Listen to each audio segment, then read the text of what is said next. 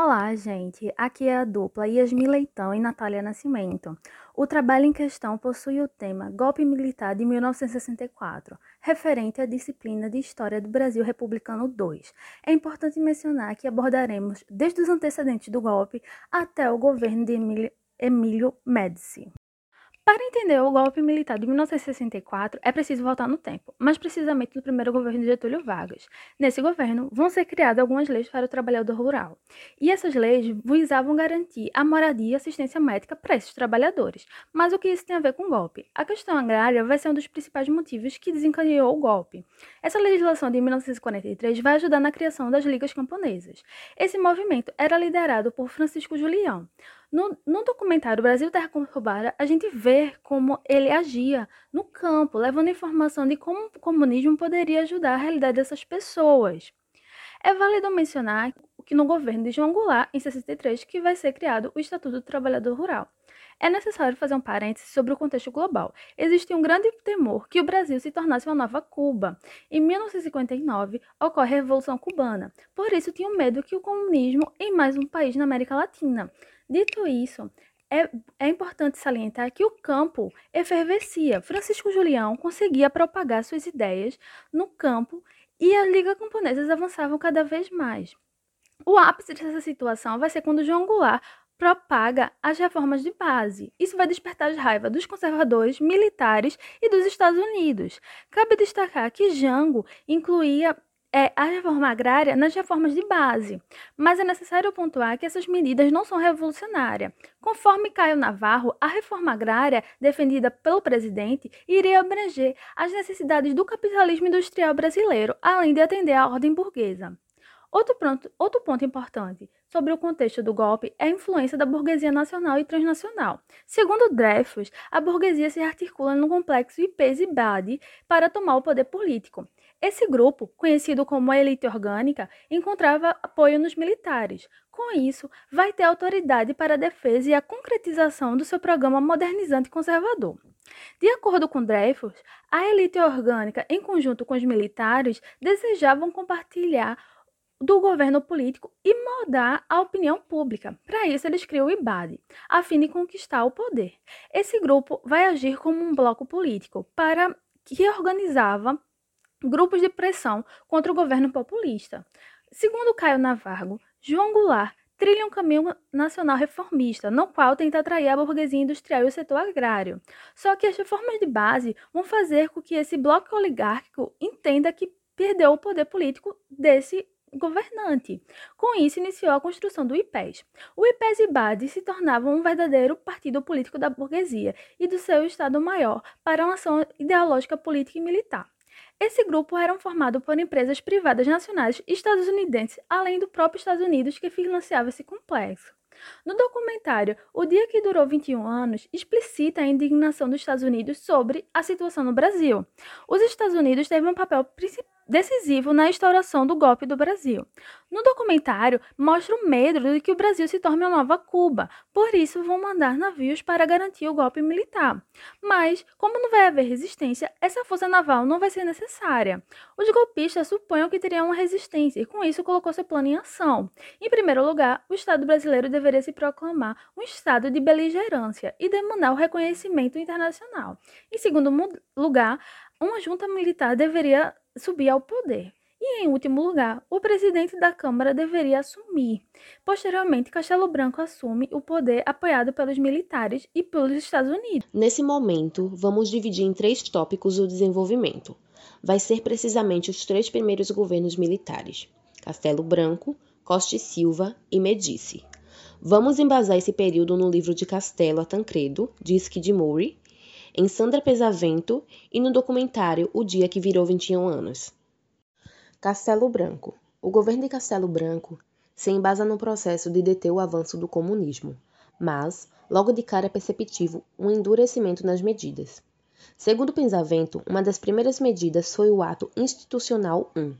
Essa medida previa a decretação do estado de sítio e marcava as eleições diretas para 1965, além de conceder o executivo o direito de caçar os mandatos do dos políticos se a pessoa fosse considerada subversiva. No documentário O Dia que Durou 21 Anos, explicita que os Estados Unidos aceitavam essa limpeza comunista. Além disso, um documento audiovisual explicita que os militares tinham uma política complexa, uma vez que eles não fecharam o governo em 1964. Porém, eles eliminaram qualquer oposição política que existisse. Cabe destacar que eles mantiveram ainda uma aparente democracia com o governo de Castelo Branco. A economia retomava os rumos do desenvolvimento através de uma internacionalização e o impulso da iniciativa privada, deixando de lado toda a política proposta por João Goulart. Para permanecer no poder, Castelo Branco fez uma imensa modificação na Constituição instaurou o Ato Institucional 2, conforme Thomas Skidmore. A duração prevista para essa medida seria até dia 15 de março de 1967. Coincidentalmente, o fim do mandato de Castelo Branco. Mas o que seria esse AI-2? Essa medida determinou o fim dos partidos políticos no país. Foi instaurado, instaurado o bipartidarismo, sendo autorizado o funcionamento de dois partidos, a Aliança Renovadora Nacional, a ARENA, que representava os militares e Movimento Democrático Brasileiro, MDB, que representava o partido de oposição. Pensamento Skidmore converge sobre o assunto econômico. Para esses autores, Castelo Branco conseguiu renegociar a dívida externa. Seu principal fiador e credor era os Estados Unidos. Os Estados Unidos investiam como nunca um capital estrangeiro aqui. De acordo com Skidmore, a estabilidade econômica foi muito bem elogiada pelo país da América do Norte. Cada vez mais, o laço entre eles se entrelaçava. Cabe destacar que o governo ainda vai proclamar o arroxo salarial, Nesse mesmo ano de 1966, foi instaurado em 5 de dezembro o Ato Institucional 3. Essa medida estabelece o fim das eleições diretas. A partir desse momento, as eleições seriam indiretas para presidente e governadores. É importante mencionar que o partido MDB vai se recusar a participar das eleições indiretas para presidente, já o candidato da Arena é General Costa e Silva. Esse foi eleito em 3 de outubro de 1966. Costa e Silva. O governo começou em meio de polêmicas, já que em janeiro de 1967 foi legitimada uma nova Constituição. Segundo Pensavento, essa nova legislação foi alvo de críticas dos dois partidos, principalmente pelo fato da eleição ser indireta e do governo expedir decretos-leis sem negociação com os militares. O governo enfrentou uma série de protestos de políticos, de estudantes e trabalhadores em todo o país. O ano de 1966 foi bem marcante, sendo tema de vários livros posteriormente. Cabe destacar que o principal ponto sobre esse, esses protestos era contra o autoritarismo no governo. Um bom exemplo disso foi a marcha dos 100 mil que levaram milhares de pessoas irem às ruas pela morte do estudante Edson Luiz. Nesse mesmo ano, de 1968, foi implantado o Ato Institucional 5. Mas o o que seria esse decreto? Conforme Pesavento, o AI-5 não só dava poderes ao executivo para intervir nos estados, mas também dava o direito de suspender os direitos políticos. Além disso, essa medida dava poder ao governo de decretar o recesso do parlamento. Na prática, o AI-5 fechou o Congresso, cassou mandatos de deputados, interveio nos estados e município, suspendeu direitos políticos de qualquer cidadão e demitiu, e demitiu funcionários do governo. Ademais, o AI-5 ainda proibia qualquer tipo de protesto ou mobilização social, além de submeter a imprensa à mais rigorosa censura. Cabe destacar que o documentário O Dia que Durou 21 Anos relata que a Câmara dos Estados Unidos apoiava o AI-5. Esses políticos achavam necessária essa medida para garantir a estabilidade econômica no Brasil. Isso ficava visível que as multinacionais no Brasil se, se aliaram com essa força repressiva atuante nesse país. Como uma forma de resposta a essa violência do governo, alguns grupos da oposição vão defender a luta armada. Vai haver guerrilhas em todo canto do país. Um exemplo que é divulgado no documentário audiovisual é o sequestro do embaixador americano no final da década de 1960. Esse caso conseguiu repercussão mundial. Essa foi a primeira vez que a comunidade mundial se deu conta do que estava acontecendo no Brasil. Isso vai levar os Estados Unidos a ficar em silêncio, em silêncio sobre o que estava acontecendo. Até mesmo, até mesmo o antigo embaixador Lincoln Gordon, um grande apoiador do golpe de 1964, percebeu que algo estava errado no Brasil. De acordo com o Pensamento, em um plano econômico, Costa e Silva fez alguns ajustes. Esse presidente reduziu os gastos públicos e apertou créditos, além de ter um, um arroxo salarial. Na visão de Thomas Skidmore, Costa e Silva vai ter uma política mais intervencionista em questão de salários. Em agosto de 1969, Costa e Silva foi afastado por motivo de doenças. Ele foi substituído por uma junta militar, devido às brigas internas no partido.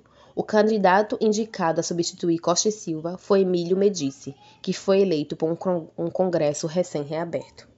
Medici O governo Medici é conhecido por ser anos de chumbo, devido à forte repressiva do regime militar, no qual as perseguições políticas se tornaram mais violentas. Além disso, as propagandas políticas desse governo eram fortemente marcadas pelo patriotismo e autoritarismo, como Brasil, ame-o ou deixe-o, ou ninguém segura esse país. A partir da concepção de Pensaveto, Pode-se dizer que o governo militar era consolidado por uma propaganda de bem-estar social e orgulho nacional. Esse governo comemorava seu fortalecimento nos anos 1970. Isso contrastava com as limitações da imprensa e da ação legislativa. Durante esse governo, os centros de tortura ao regime ligados ao DOICODE, Destacamento de Operações e Informações, e o Centro de Operações de Defesa Interna, se multiplicaram pelo Brasil todo, Cabe destacar que o DOICOD era centros ligados às grandes entidades do Exército. Além disso, é, no documentário O Dia que Durou 21 Anos, é informado que era o Serviço Nacional de Informação que avisava aos DOPs e esse grupo que fazia entrevista e as torturas. Nesse período, as guerrilhas vão predominar estrategicamente no interior do Brasil, como na região da Araguaia. Contudo, vão ser fortemente reprimidas pelas forças militares e vão acabar sendo enfraquecidas. O historiador Thomas Skidmore chega a dizer que a guerrilha deixa de ser ameaça ao governo antes do fim de 1969. Mesmo o governo saindo como vitorioso no embate, eles vão continuar a usar esse aparato repressivo que sotificava cada vez mais as técnicas de tortura.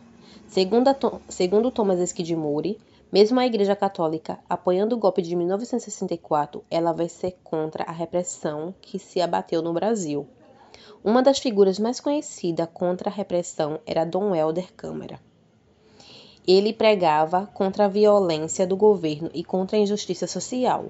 Como forma de ataque, o governo vai mandar matar o sacerdote de Dom Helder, o padre Pereira Neto. Os matadores nunca foram encontrados.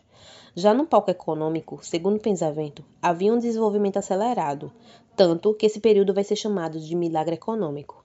Esse cenário vai atrair investimentos externos para alguns projetos dos setores industriais. Isso vai fortalecer o setor estatal. Pensaveto ainda ressalta que as empresas que dominavam os setores básicos da economia era Petrobras e campanha, Companhia do Vale do Rio Doce. Conforme Skidmore, o Brasil teve êxito êxito nas exportações. O país teve um aumento de mais de 100% no preço internacional da soja. Ademais, o Brasil continuava a atrair grandes ingressos de capital estrangeiro. Esses ingressos eram representados principalmente por empréstimos de médio e longo prazo. A meta do governo nesse momento era priorizar exportações e promover o desenvolvimento acelerado, embora também acelerasse o endividamento. Apesar desses investimentos, gerar empregos no país, todo esse crescimento vertiginoso em função dos empréstimos estrangeiros levou a uma dívida externa de bilhões de dólares. Isso vai acarretar um rombo nas contas públicas e um enorme crescimento da inflação e da dívida externa. Cabe destacar que o tamanho da dívida externa era tanta que em 1973 chegava a preocupar os observadores brasileiros e estrangeiros. Essa situação vai se agravar na crise de, do petróleo em 1900, 1973. Esse fato vai provocar um impacto tal, tão grande no governo, no governo militar que não vai mais contar com o apoio completo da burguesia. Em 1974, o governo determinou que as eleições deveriam acontecer e tinham que permanecer indireta. O encerramento do governo Medici ocorreu em 15 de março de 1974, no auge da crise internacional do petróleo. Vamos para as considerações da dupla. Esse contexto nos leva a várias reflexões sobre atualidades, mas vamos começar a partir de um trecho do documentário O Dia que Durou 21 Anos. Em determinado momento é dito: os militares permitiam as eleições, mas quando não gostavam dos resultados, mudavam as regras do jogo para permanecer no poder. Essa frase me fez ficar reflexiva sobre a política recente do Brasil, principalmente sobre as eleições de 2022, caso aconteça de eleger algum candidato que não agrade esse grupo. Pior, comparando aos motivos que levou o golpe de 64 e de 2006, tem algumas coisas em comum. É tão louco que temos interferências das grandes empresas nesse jogo político, né? E até mesmo indícios que a gente teve espionagem nos, dos Estados Unidos durante o governo Dilma. Não queria, não queria ser pessimista, mas realmente espero que haja uma mudança sobre o futuro próximo. Queremos agradecer todos que escutaram até o fim e tenham um ótimo dia. É isso.